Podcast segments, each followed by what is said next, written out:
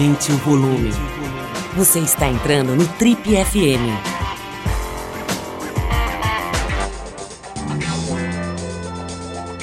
Olá, boa noite para todo mundo. Eu sou o Paulo Lima. A gente está começando agora mais um Trip FM, o talk show da revista Trip há mais de 37 anos no ar. Um dos grandes pilares de uma geração que elevou o nível do cinema brasileiro e da televisão também, da dramaturgia de uma forma geral, o nosso entrevistado de hoje aqui no Trip FM é um dos mais admirados diretores e roteiristas brasileiros em todos os tempos, a gente pode dizer. Ele é carioca, tem 62 anos e foi estudante de letras e também de arquitetura na faculdade. Mas ele era um verdadeiro apaixonado pelo cinema e pelas artes cênicas. Aliás, faz parte do currículo dele muitas horas debruçado nas telas ali da Cinemateca do MAN, no Rio de Janeiro, assistindo a todos os filmes, todos os clássicos da história. Ele é um verdadeiro autodidata e aos 24 anos estreou com o curta-metragem A Espera. Mas foi seu primeiro longa, o sucesso Lavoura Arcaica, baseado no, no clássico livro de Raduan Nassar, que chamou a atenção da crítica e rendeu a ele mais de 50 prêmios dentro e fora do Brasil. Ele é o responsável por títulos como Capitu, Os Maias, Hoje é Dia de Maria, O Rei do Gado, Velho Chico, entre muitas outras obras importantes da dramaturgia televisiva. Eu estou falando do diretor Luiz Fernando Carvalho, que acaba de estrear a minissérie Independências, que está indo ao ar pela TV Cultura. Luiz, maior prazer te receber aqui. Fazia tempo que eu estava querendo bater esse papo com você, né? A oportunidade chegou, muito legal. A gente acompanha teu trabalho há décadas, né? Sempre um trabalho muito sofisticado, no melhor sentido da palavra, muito bem feito, né? Muito bem realizado. E é inevitável se tornar seu fã. A gente vai acompanhando as produções. Agora tem Independências, né? Entrando no ar aí pela TV Cultura, um trabalho bem interessante, bem diferente. Mas eu queria começar, cara, pela minha curiosidade mesmo é, perguntando um pouco sobre a tua origem. Eu sei que você é do Rio de Janeiro, sei que você estudou arquitetura e letras, né? Mas eu queria saber de que família você vem, de que região, como é que é a tua história aí de chegada nesse planeta. Bom, prazer estar aqui falando com você, Paulo. Como eu disse antes, sou fã da Trip há décadas. Eu sou filho de mãe sertaneja, alagoana, sertaneja alagoana que veio para o Rio de Janeiro com a família, ainda adolescente, por volta da década, do final da década de 40. Meu pai era um homem de família muito simples, também filho de meu avô, que era um caminhoneiro da Piedade, um bairro uh, uh, quase que clássico do subúrbio, né? E então é, meu pai veio, conseguiu uma bolsa, se formou em, em engenheiro civil, mas conseguiu uma bolsa em, em, em aperfeiçoamento, digamos assim, enfim, uma bolsa de, de, de pós-graduação na França em engenharia ferroviária. Era um homem apaixonado por trens e voltou para o Rio de Janeiro e não demorou muito, ele foi convidado aqui para São Paulo, onde eu vim morar pela primeira vez, criança, com quatro, cinco anos de idade, porque ele foi um dos diretores da primeira linha de metrô aqui de São Paulo. Luiz, você teve uma, uma vida confortável, assim, você teve acesso à educação de boa qualidade, tal, seus pais conseguiram te dar isso? Como é que foi esse lado da tua formação? Então, minha, a minha infância é, era de classe média, média mesmo, né? onde eu estudava em, estudava em escola pública. E escola, escola pública eram, eram boas. Né? Eu estudei até o ginásio em escola pública. Só depois do ginásio é que eu fui para a escola particular. Agora, interessante, né? eu estava pesquisando aqui para preparar a entrevista e vi essa, essa história de você ter estudado letras e arquitetura. Né? Foi isso mesmo? Você fez essas duas faculdades? Chegou a completar as duas? É, não, não, eu avancei, quase me formei em, em arquitetura, mas, na verdade, é, eu tive que trancar duas vezes, porque nesse período, a partir dos 17 anos, eu já trabalhava em cinema. Então, eu fiz um pouco de, de cada função, digamos assim, no cinema. Não é? É, eu fui desde assistente de montagem, é, assistente de som, é, continuista, assistente de direção, enfim, eu acabei percorrendo várias funções na minha formação, né? Mas a arquitetura também foi uma, digamos assim, foi uma saída, uma saída rápida, estratégica, né? Me lembro bem do meu pai me perguntando um dia que meu pai é engenheiro, né, engenheiro civil, é, me perguntando então o que, que vai ser, né, vestibular, vai ser vestibular de quê? E, e aí eu já queria fazer alguma coisa dentro do campo das artes. E aí então depois, conforme eu fui é, entrando no ritmo de participar dos filmes, né, de, dessas funções todas, eu tinha já vontade e, e já tinha na cabeça também a ideia de escrever os primeiros curtas-metragens, né? Estou falando isso no final dos anos 70, início dos anos 80, né? Eu era um menino de cinemateca, né? Eu pegava meu final de semana e ele era todo dedicado a ir ao MAN, Cinemateca do MAN, no Rio de Janeiro, no aterro do Flamengo, então pegava aquele ônibus circular, que demorava uma hora para chegar lá no MAN, e no MAN, então, eu chegava com uma cadernetinha e lá ficava o dia inteiro dentro da sala de cinema vendo um único filme. Cada sessão que eu ia, eu anotava uma questão do filme. Uma era é, com relação ao, à direção, a outra era com relação às atuações dos, dos intérpretes, a outra era luz, enfim, montagem. Então, meu final de semana já era esse. Né? Então, quando eu comecei a, a, a seguidamente a participar de filmes, né, nessas diversas funções, eu senti a necessidade de escrever também. E aí, então eu tranquei a faculdade de arquitetura, tive a coragem de trancar, né? é, apesar de uma certa pressão da família, é, uma certa pressão mesmo, nada muito barra pesada, mas uma certa pressão para que eu continuasse né, na arquitetura. E que letras era algo na cabeça deles, você pode imaginar, a família de classe média média era algo assim meio é, indefinido demais, né, subjetivo demais.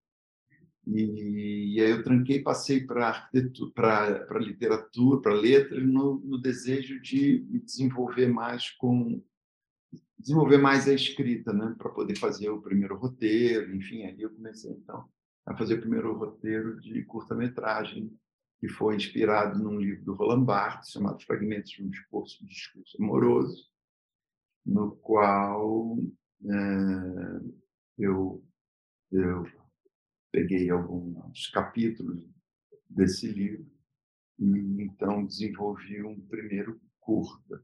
Esse curta ele foi muito bem sucedido, ele ganhou vários prêmios internacionais, como a própria Concha de Ouro no filme de San Sebastián, na Espanha.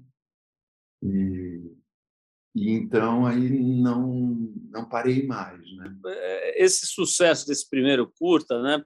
Eu estou imaginando, eu queria até entender, porque tem, toda essa pesquisa que você foi realizando por sua conta própria no, na, na Cinemateca do Man, mas também acho que pelo que eu entendi ao mesmo tempo, né, o ofício ali trabalhando mesmo na prática também, né, sendo assistente disso, assistente daquilo.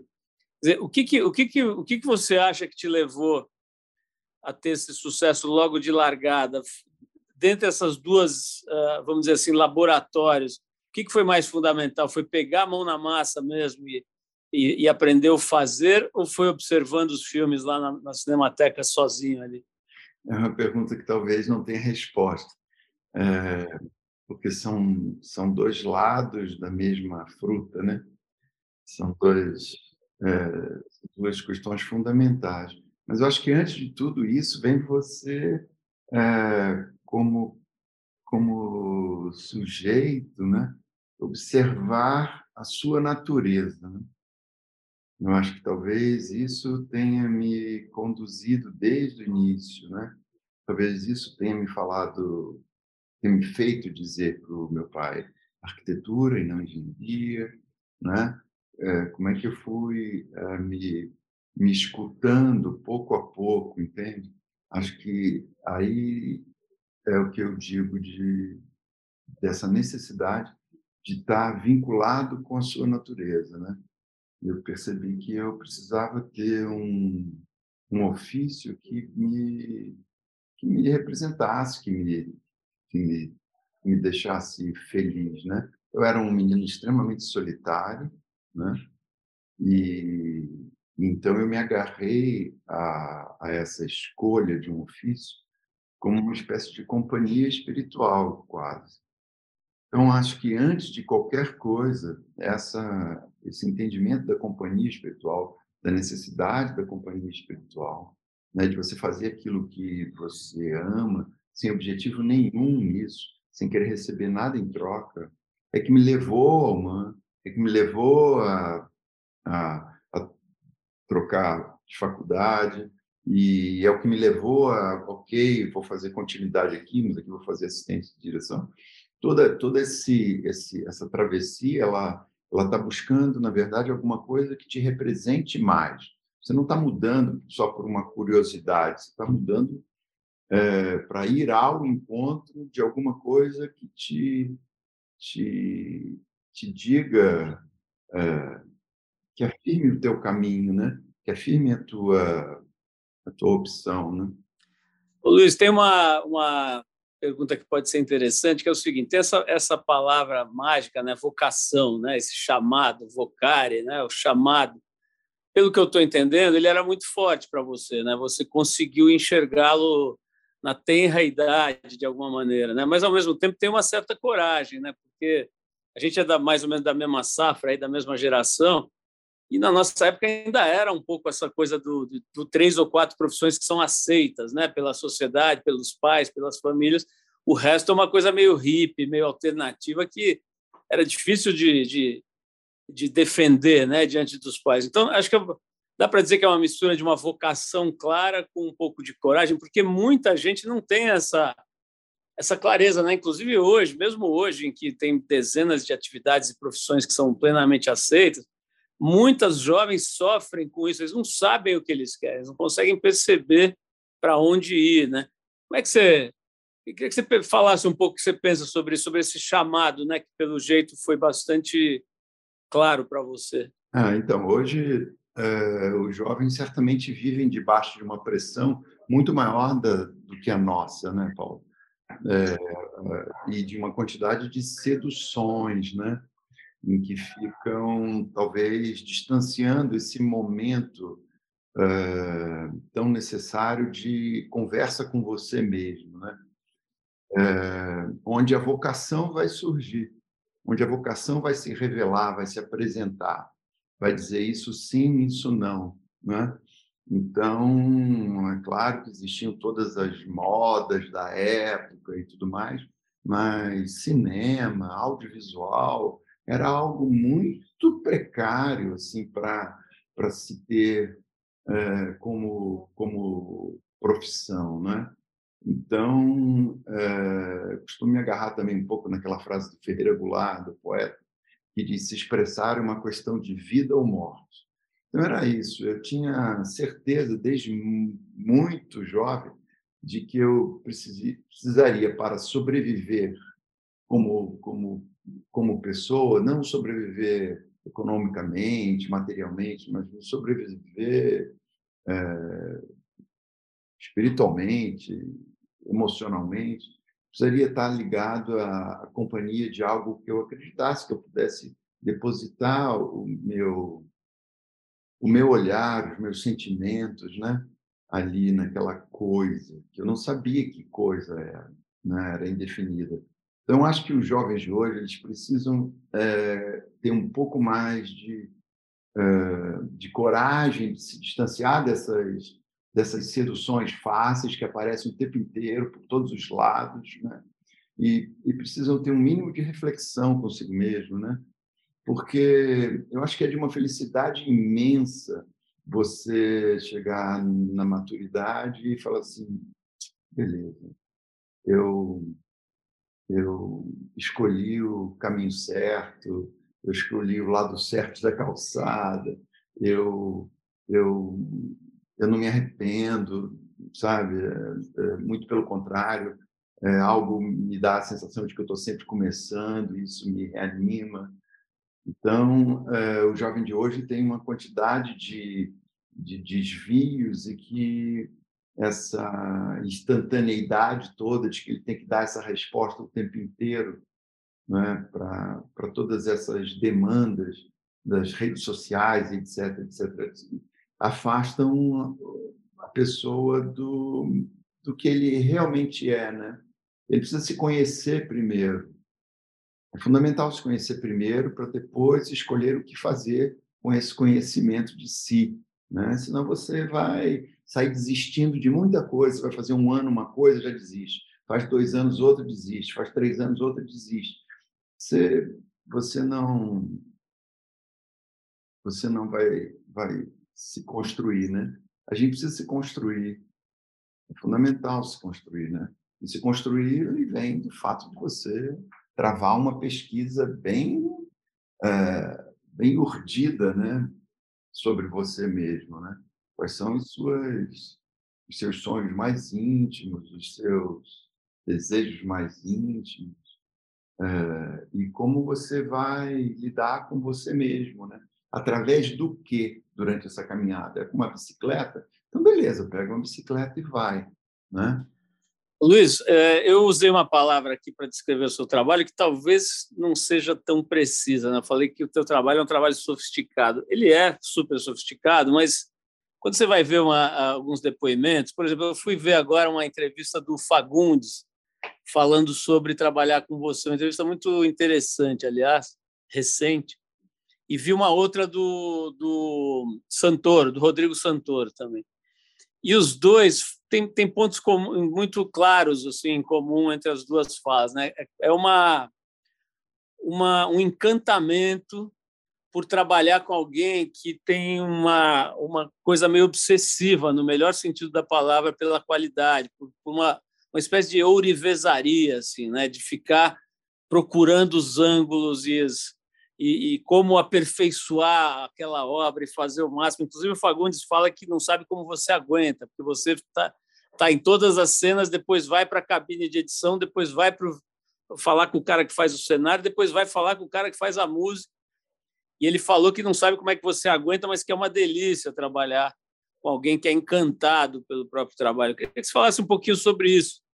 Se você, enfim, qual é a palavra, qual, qual o jeito de descrever esse, essa tua forma de trabalhar? Qual seria o melhor adjetivo, o melhor jeito de descrever? Como é que é o teu trabalho? É, como eu te disse antes, se expressar uma questão de vida ou morte, né? Então, assim, é, é num processo criativo onde você envolve é, você envolve muita dedicação, mas você envolve muito retorno, não é? é retorno emocional, sensorial, né? A, a, partir dessa dedicação, né? E, e você sabe que é ali, né? Nessa dedicação, nesse rigor, que que está a coisa, né? a coisa que te fez escolher lá atrás, lá atrás, há décadas, esse determinado caminho. Está ali a coisa, né? É ali que ela mora. Então você, a cada trabalho, tem a necessidade de tocar mais na coisa, de afundar mais a mão lá na coisa, no fundo do baú e tirar ela. Porque a coisa, ela se esconde. As nossas coisas, ela se esconde. A coisa humana, está sempre se escondendo né? porque o contexto em volta, é, o mundo em volta não quer ver a coisa, né? A, quer, quer que você se, é, é, se pareça ou se desapareça através de cada vez mais parecendo com outra pessoa, com outra, com outra, com outra, com outra, e enfim a tua essência desapareça, né? Mas ela está morando lá naquela coisa, né? Em que a cada trabalho você tem que meter a mão e puxar. Então, se alguma coisa, alguma resposta, algum aceno você já recebeu daquele núcleo lá num trabalho anterior, no outro ele te, você, você sente mais coragem de meter a mão lá. Então, quando você está metendo a mão lá para se trazer para fora, para se expressar, você também quer que quem esteja do teu lado também meta a mão nas coisas deles, né? Na, na coisa de cada um. Você não quer ir sozinho nisso, né? Você deseja que cada um se transforme. Essa ideia de transformação, de renovação, de renascimento, de não se repetir, não cair em, em, em regrinhas superficiais de, de, de, representação, é o que, na verdade, acaba acontecendo com, com o grupo todo. Né? Então, eu, eu desejo para eles o mesmo, o mesmo movimento, o mesmo mergulho é, do que desejo para mim. Né? E isso é também palpável, assim, é, é, você não é inefável, você não, não tem como garantir se você vai encontrar a pérola nesse mergulho, lá na profundidade, a concha com a pérola. Você não, não, não precisa de uma certa dose de coragem. Então, eu resumindo tudo isso, talvez seja o trabalho com os intérpretes e a equipe como um todo seja um trabalho de encorajamento. Você mergulha, mergulha para encontrar a pérola.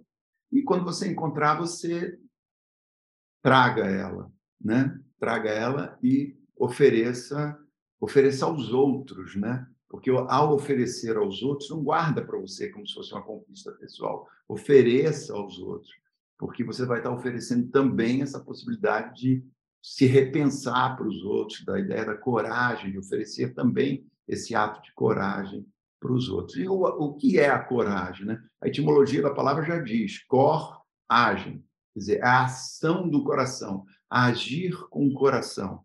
Então, é ser menos é, medroso, ser mais é, devoto do que você está sentindo, independente do que os outros achem. Luiz, boa parte da sua, da sua carreira, apesar dos filmes uh, cinema importantes, né, como Lavoura Arcaica, que, se eu não me engano, foi em 2001, né, um filme marcante, muito importante, mas eu acho que, assim, do ponto de vista de comunicação de massa, né, é inegável que o seu trabalho na TV Globo projetou demais aí a tua, a tua forma de atuar, de trabalhar e tal, né?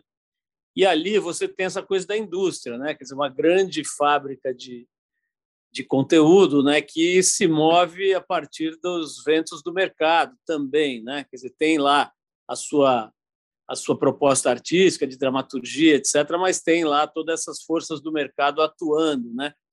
É, e você fez ali um trabalho muito importante, né, junto com outros diretores e criadores, etc, de tentar procurar sempre esse, esse ponto de equilíbrio entre as audiências, né, entre tocar uma quantidade importante de pessoas e não abrir mão de uma proposta estética, de uma ideia, de uma de uma narrativa, ou seja lá o que for que você quer pôr para fora, né? E fala um pouco desses anos todos trabalhando com essa máquina, né? Assim, a gente sabe que isso está mudando muito, né? Os contratos estão se dissolvendo, estão surgindo outros é, suportes de mídia, distribuições de mídia e tal, que isso é, é bastante interessante. Por exemplo, agora, né, vocês com essa série Independências na, na TV Cultura. Mas eu queria, eu queria entender um pouquinho essa batalha dentro da Globo, até por já ter feito projetos lá e tal. Como é que ela, como é que ela funcionou na sua vida, né? essa, essa tentativa de conciliar obras muito sofisticadas, né, de literatura, enfim, acabamentos muito, é, como eu disse, de orivesaria, né? e, ao mesmo tempo, tentar tocar massas, né? multidões, milhões de pessoas. Me conta um pouquinho sobre essa essa obra, né? essa, essa, essa busca aí.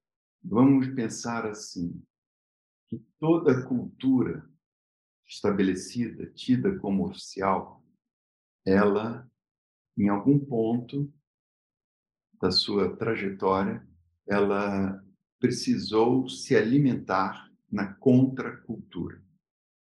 Não existe cultura sem contracultura.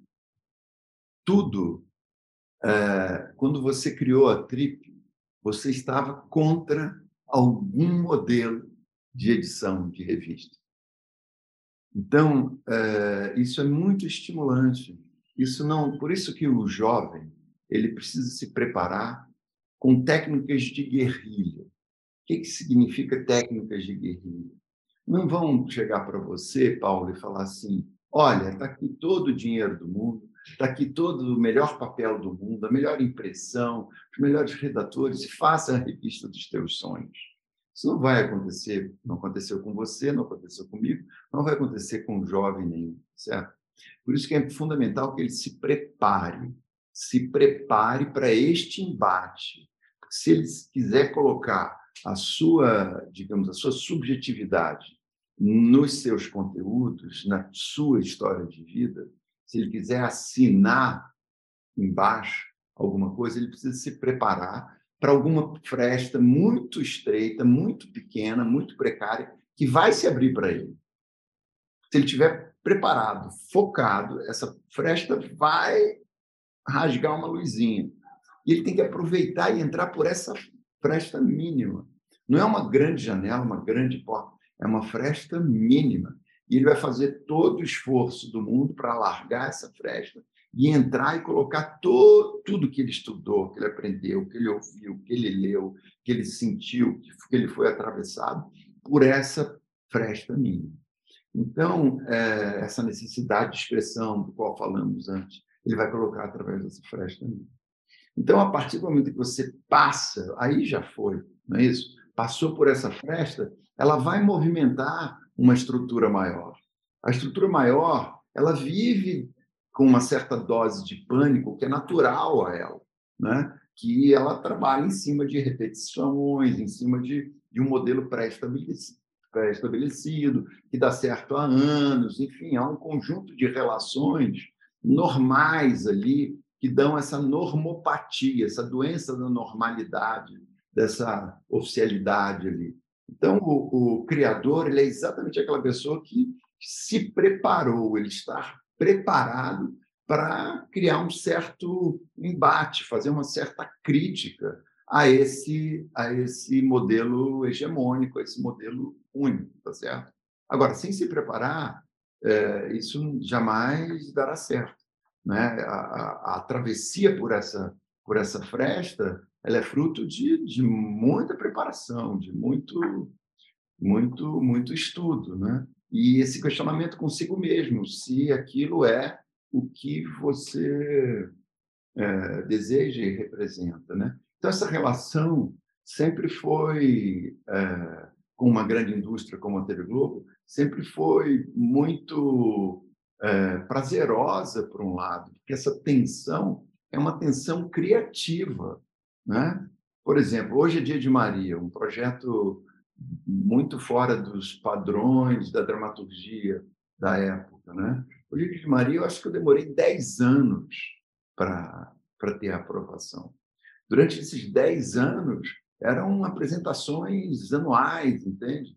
E cada vez mais que o tempo passava, mais eu tinha vontade de fazer aquilo radicalmente diferente do que é, do que eu via exibido na emissora. Então, é uma crítica também de desejo. Né? Eu desejaria que esta emissora XYZ é, tivesse conteúdos melhores, repensasse a sua forma, repensasse a sua linguagem, etc, etc, etc.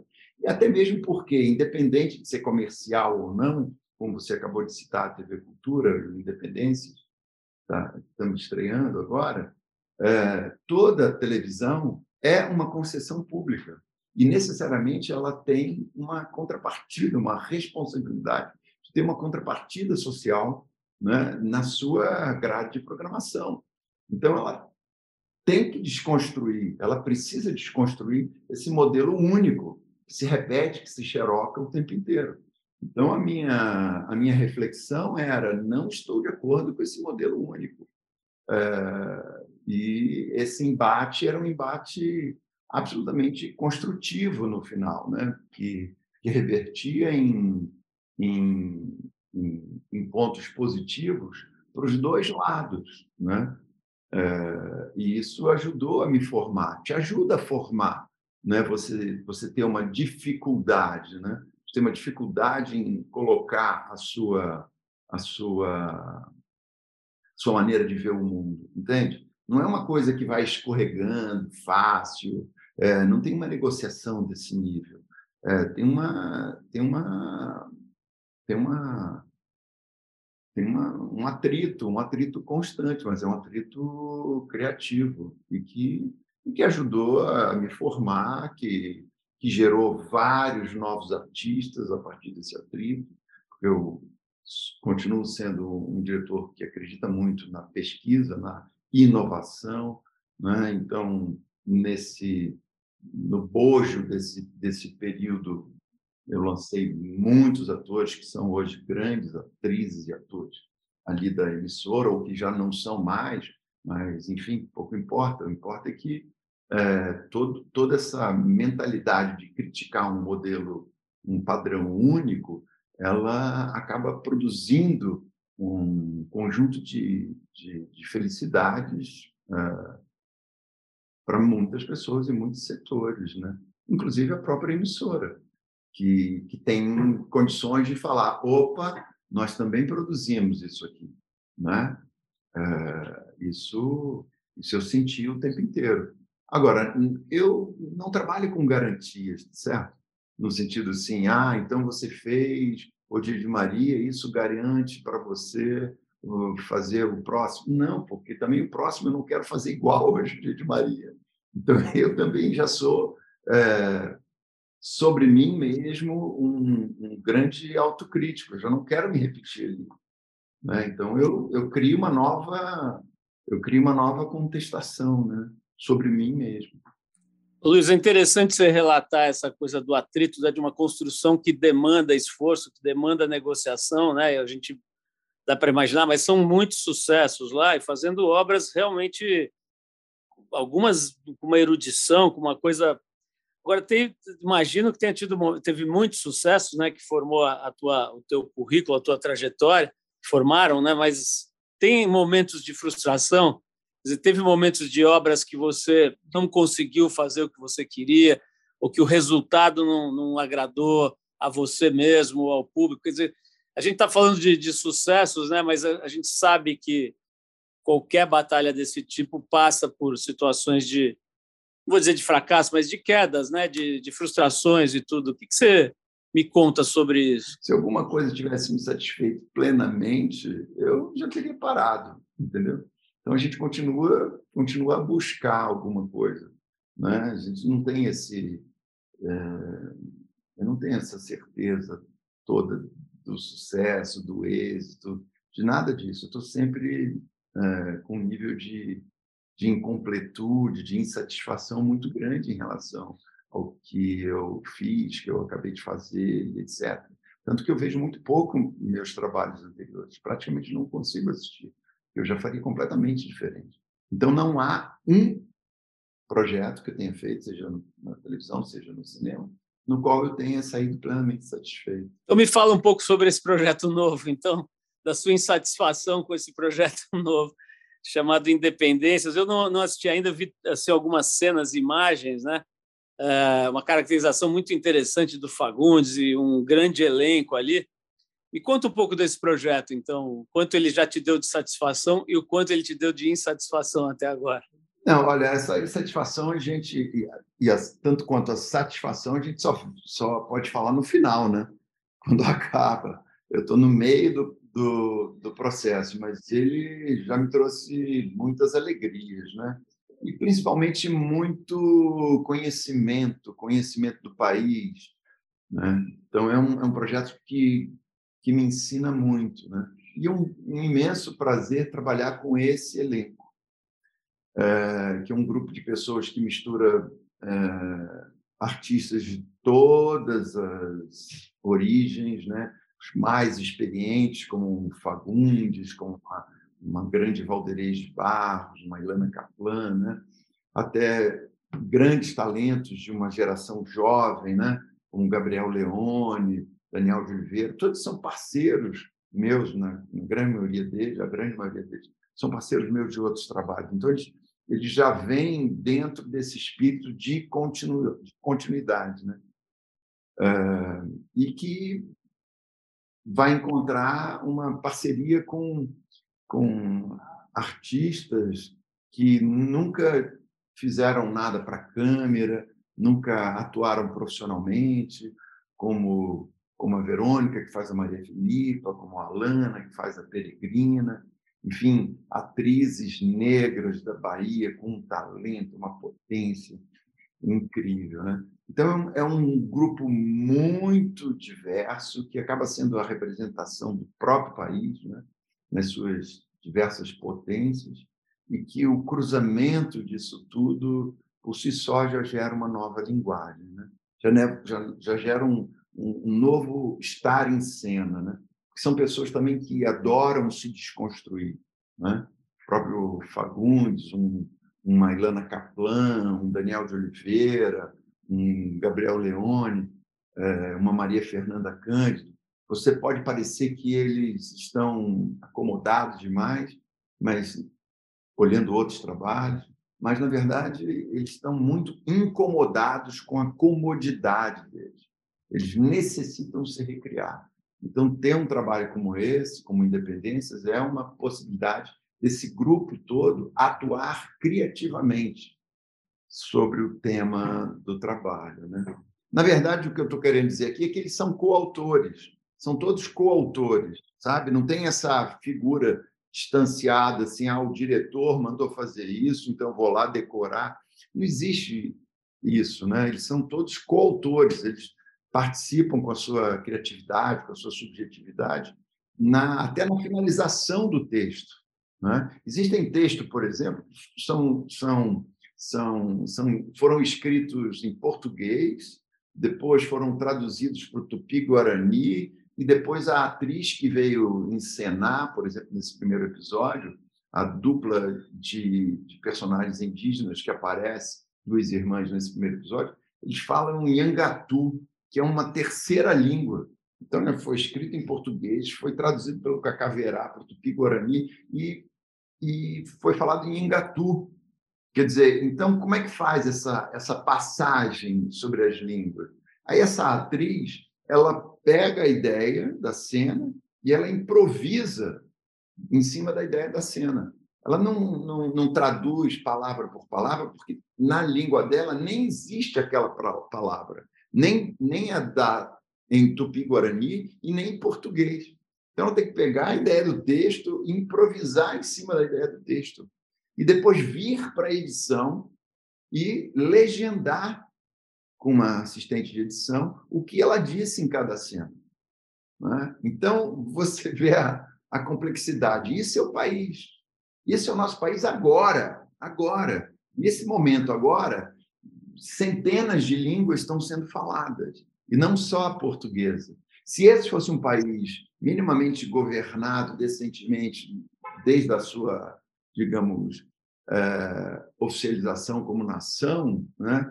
Eu digo oficialização porque para mim ainda não é uma nação, ainda não é uma democracia diante de tantas injustiças e desigualdades.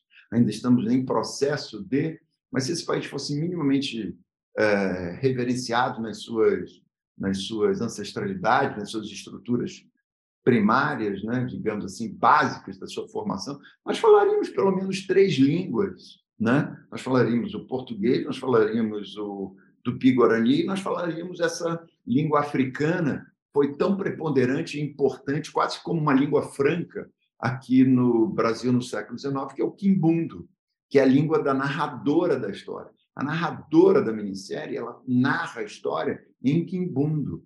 Ah, mas por que quimbundo? Bom, primeiro porque a televisão tem que cumprir essa função educativa da qual eu falei antes, a televisão aberta. E quer saber que, no século XIX, nos grandes centros, 80% das pessoas eram sujeitos negros que falavam quimbundo, uma língua do tronco banto. Então, era essa a sonoridade das ruas, entende? Então, quando você volta para o século XIX, você tem que recuperar todos esses apagamentos, todos esses, esses é isso, esses apagamentos. Olha que lindo seria, Trip, você ter uma edição bilíngue em português e tupi-guarani, em português e quimbundo. Olha que lindo, você ouvir um, um rap em quimbundo, um, um entendeu?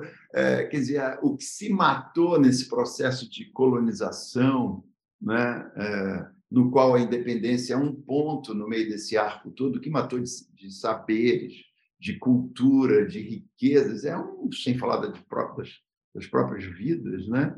É, é, é, um, é jogar o país no ralo, é jogar a, a complexidade, a riqueza de um país, de um território no ralo, porque são muitas, muitos saberes, muita riqueza que, for, que foram postas à parte, né? que foram extirpadas, para que um único saber, novamente aquela ideia do modelo único, um único saber eurocêntrico, né? português, colonialista, imperasse né? e dominasse. Né? Luiz, é, acho que vale a pena a gente falar um pouquinho sobre essas mudanças todas do, do da, da, da, economia criativa, do, do, da comunicação, do conteúdo e tal, que estão acontecendo nos últimos anos, talvez décadas, né? mas é, com o centro nessa coisa da TV Cultura. A TV Cultura já teve momentos muito interessantes, com grandes criadores atuando lá, Fernando Meirelles, me, me lembro do Fernando Meirelles, por exemplo, do, do Cal Hamburger, de muita gente boa passando por lá e fazendo dramaturgia, inclusive, seja para criança, seja para adultos mas salvo engano, posso estar enganado, mas salvo engano, não, tem, não tinha tido muita, muita, muito investimento em dramaturgia na cultura nos últimos tempos. Como é que abriu esse espaço? Como é que vocês é, é, transacionaram essa, essa, esse projeto lá? Então, Paulo, isso começou. Bom, isso sem dúvida nenhuma, né? Isso é isso, é uma, a missão da, de uma televisão como a TV Cultura é ela ser de vanguarda ela precisa estar à frente de todo esse mercado que é pesado por si só. O mercado é pesado, é como se fosse, sabe, um, é, ele, é, ele, é, pesado, ele é pesado. É como se fosse o Vaticano, entende? Não adianta você ter um padre mais progressista, com ideias novas e tal, para ele fazer, aplicar aquilo naquele Vaticano todo, naquela é, é, vão, ser, vão ser séculos para entrar alguma coisa que hoje a sociedade já tem como absolutamente compreendida e absorvida. Então, é esse é o mercado né, do audiovisual. Ele é pesado, ele anda devagar.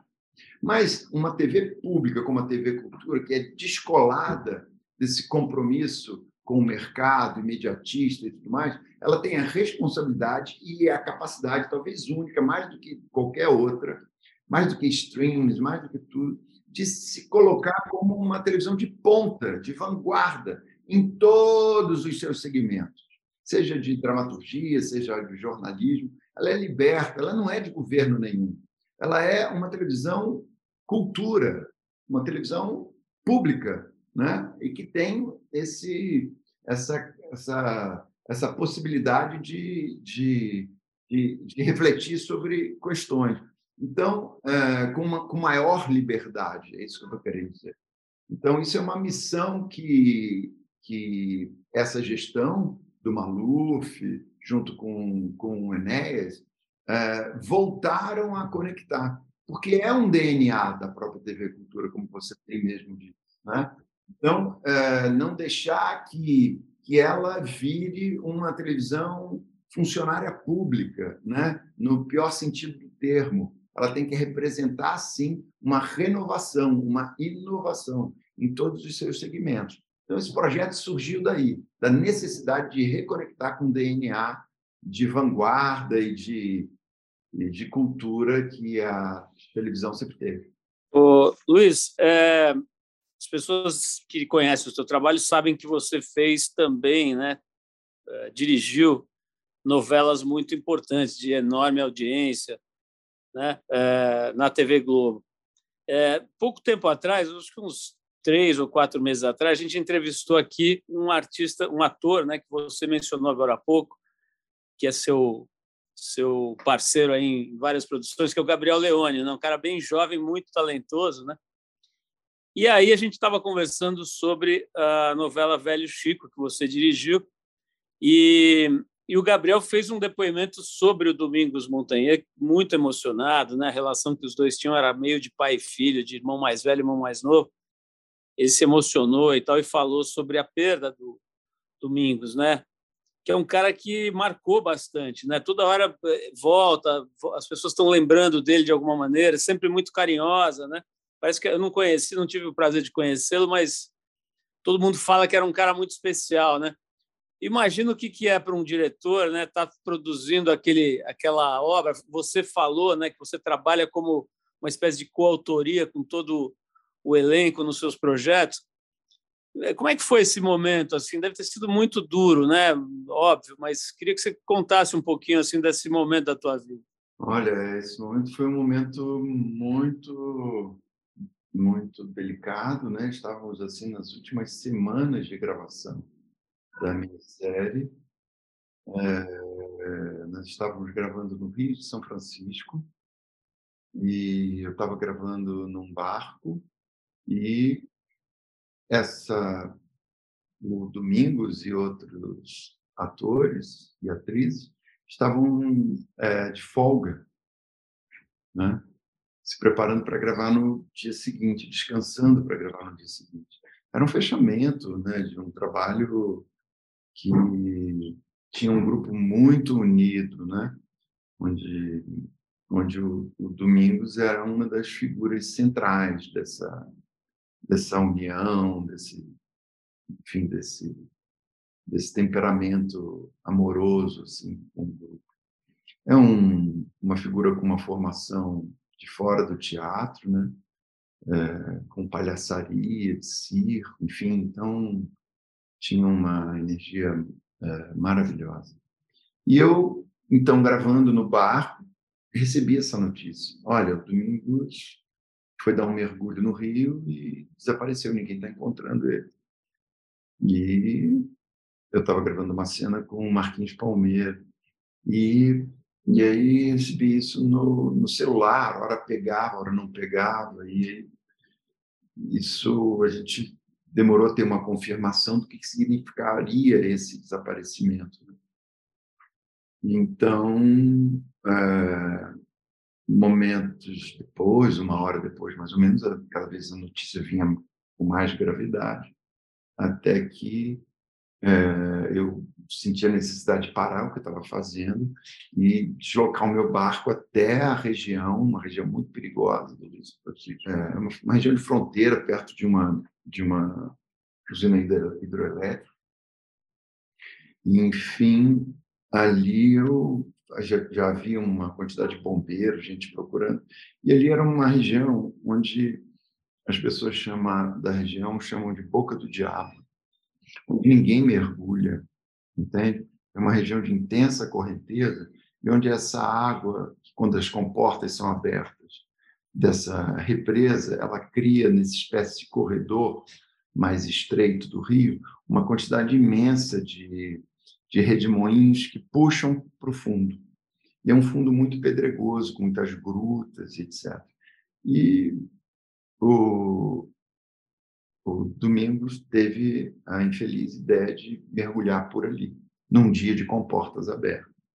Então, num dia onde a, a água estava muito, é, muito revoltosa, né? com muito movimento, onde pessoas, pescadores, já haviam falecido naquela região ali. Enfim, ele devia estar completamente desinformado em relação a isso.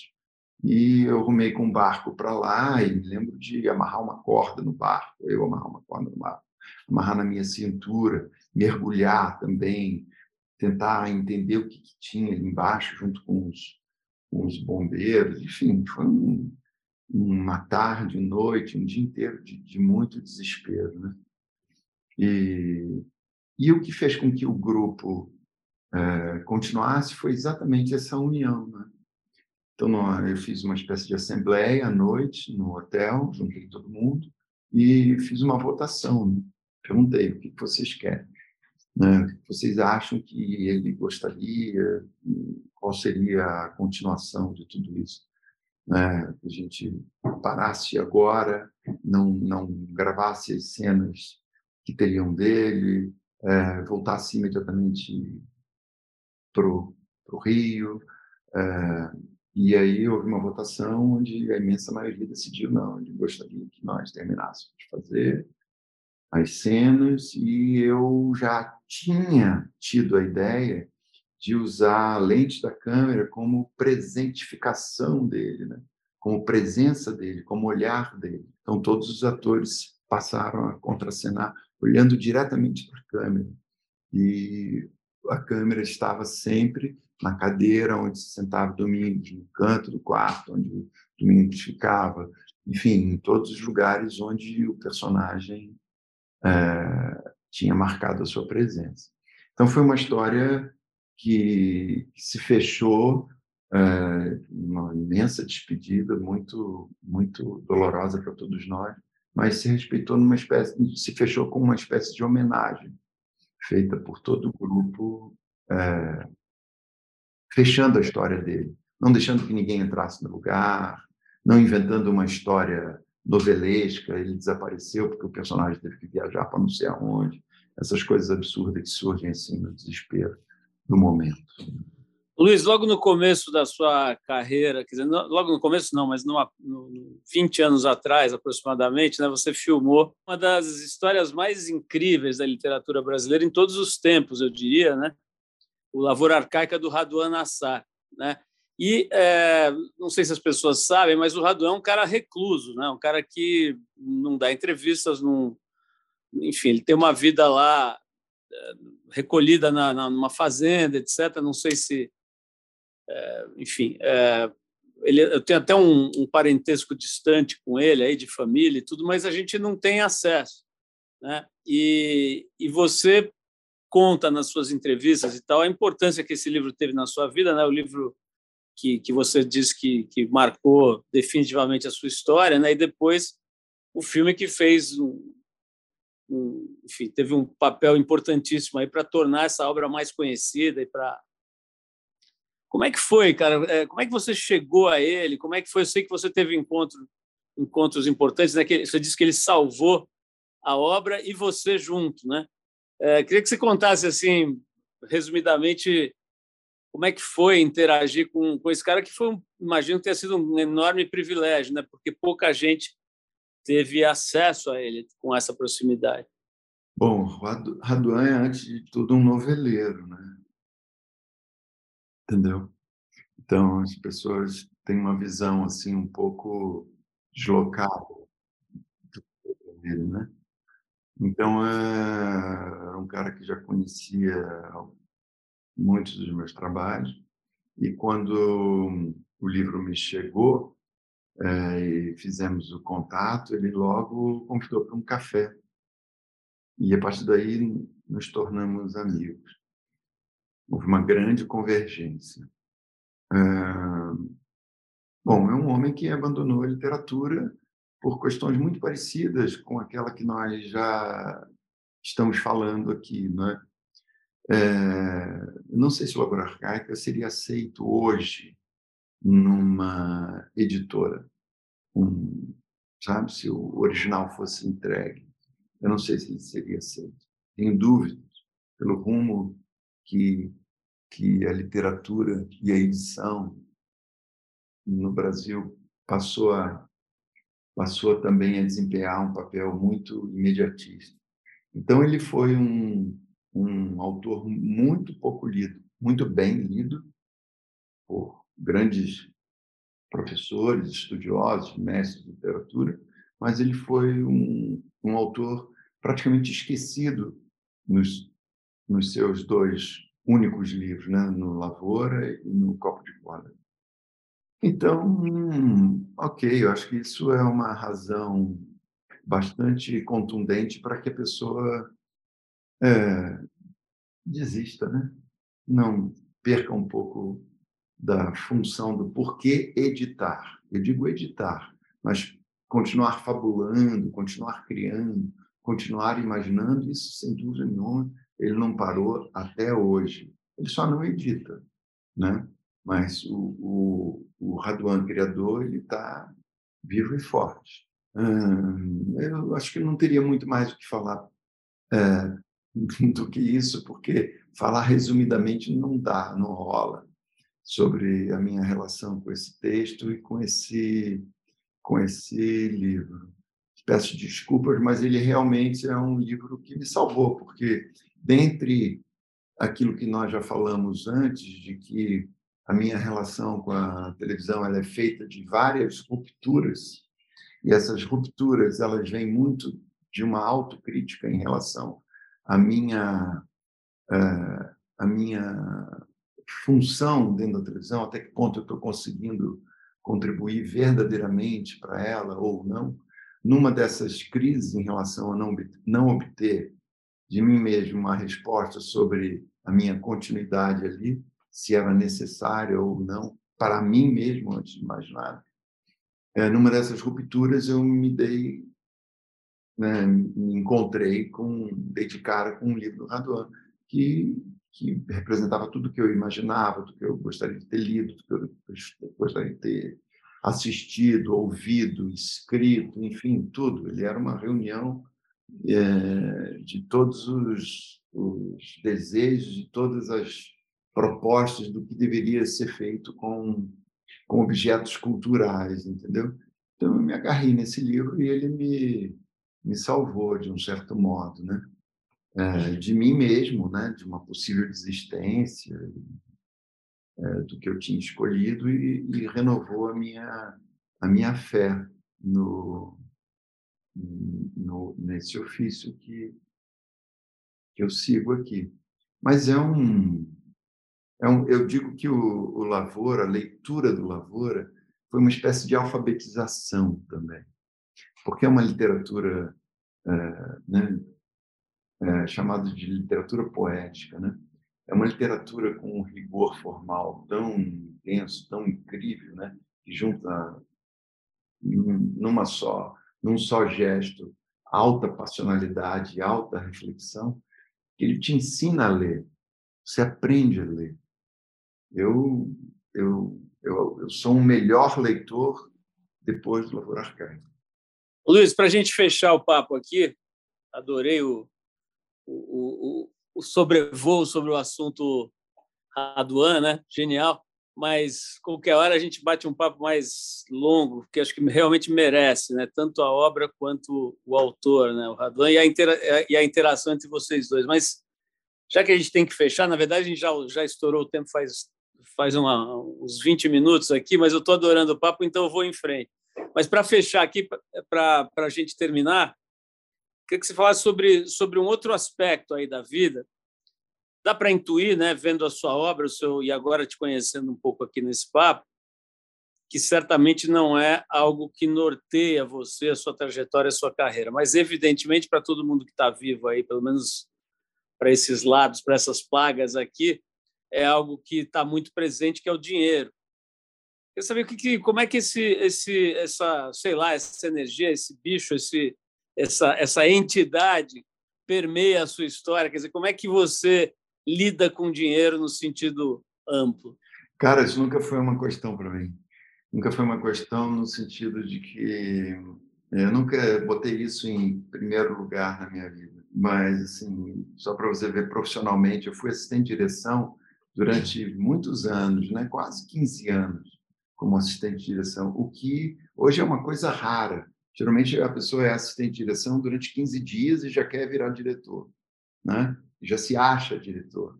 Né? Um assistente de edição, que é 15 dias já se acha editor.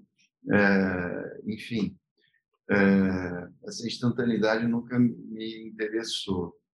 Eu queria mesmo era aprofundar nas coisas, né? me aprofundar nas coisas. Então, eu nesses 15 anos, eu, eu já, já dirigia, como assistente de direção, eu já dirigia para alguns diretores na televisão. Né? E, e, e não tinha nem contrato, nem, nem é, ganhava um, um, contrato de estagiário, é, assinava como estagiário quando assinava, mas na verdade já o diretor já chegava no meu pé de ouvido e já falava: Olha, essa semana você dirige para mim, porque eu vou viajar para não sei aonde, vou fazer tal coisa. Hoje eu não estou me sentindo bem, mas não falo para ninguém, mas dirige para mim aí.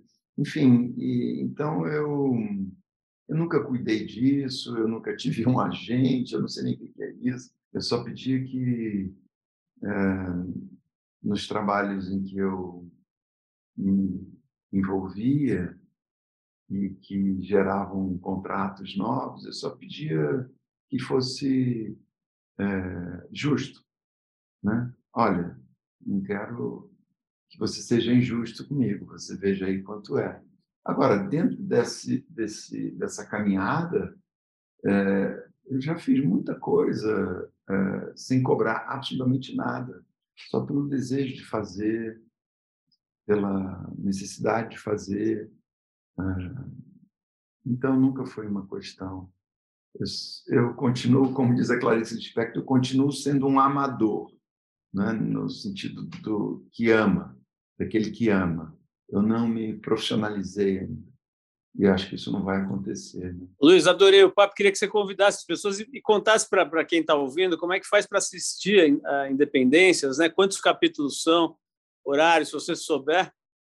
Então, Independências, Independências é uma minissérie que trata do, da aurora do século XIX no Brasil, que vem desde a vinda da família real até a morte de Dom Pedro I então, ela começa em 1808 e acaba em 1834, e no meio disso há a famosa independência, tão questionada, e como ela se deu, e, e recuperando aí nessa trajetória toda vários personagens que foram esquecidos, abandonados pela história oficial.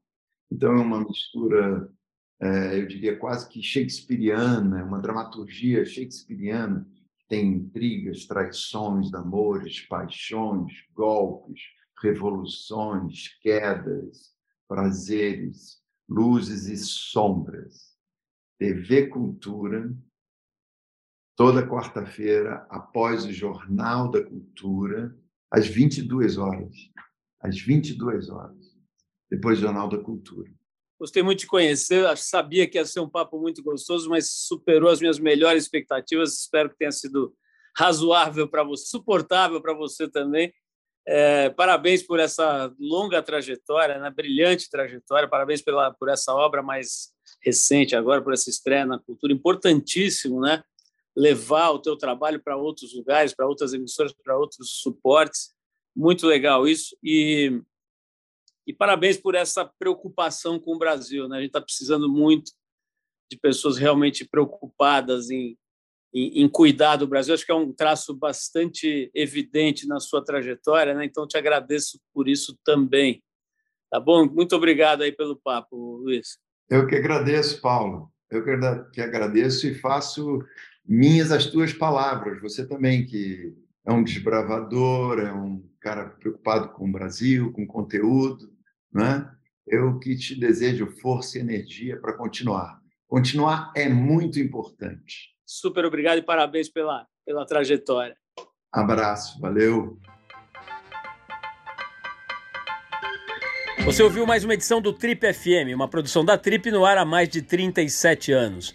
Direção e apresentação, Paulo Lima. Produção, roteiro e edição, Adriano Conter. Se você quiser ouvir outras entrevistas das edições anteriores do programa, é só acessar o tripfm.com.br. Ou também pode procurar a gente na plataforma digital onde você costuma ouvir seus podcasts preferidos. A gente está em todas, Deezer, Spotify e outras. Semana que vem a gente volta com mais uma conversa boa aqui no Trip FM. Abração e até lá!